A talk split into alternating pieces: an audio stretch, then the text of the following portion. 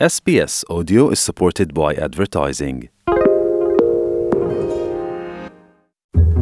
You're with SBS Radio. Find more great stories in your language at sbs.com.au.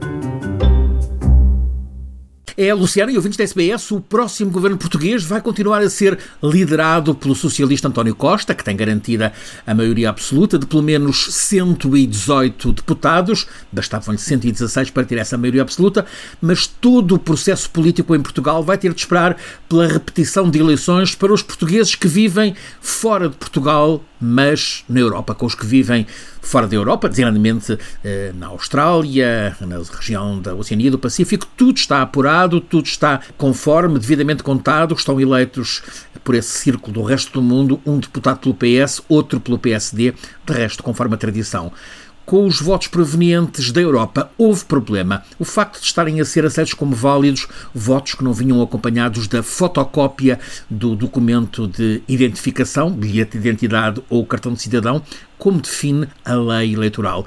Houve consenso entre os partidos, na altura da contagem, para que todos os votos fossem aceites e contabilizados.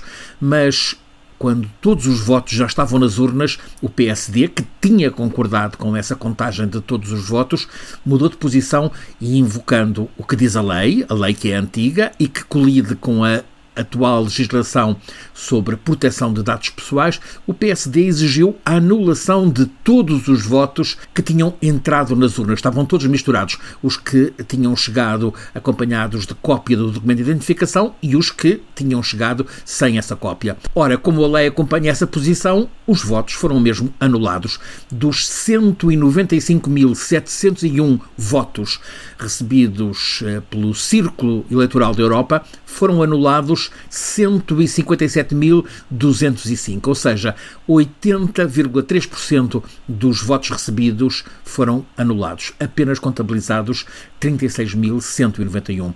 Comentário generalizado em Portugal: é inaceitável anular um voto que seja pior ainda quando são anulados 157 mil. É isto mesmo que pensa também o Tribunal Constitucional, que decidiu mandar repetir as eleições nas assembleias de voto do Círculo Eleitoral da Europa, que tinham sido anuladas.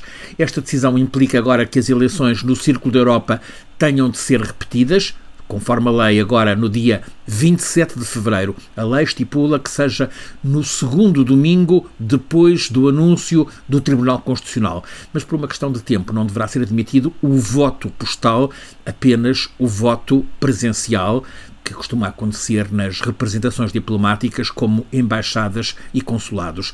Este calendário perturba a tomada de posse da nova Assembleia da República, também do novo governo, que agora só deve acontecer dentro de quase um mês. É um atraso que implica atraso também na normalização da gestão corrente do país. Francisco Sena Santos, a SBS, em Portugal. Want to hear more stories like this? Listen on Apple Podcasts, Google Podcasts, Spotify, or wherever you get your podcasts from.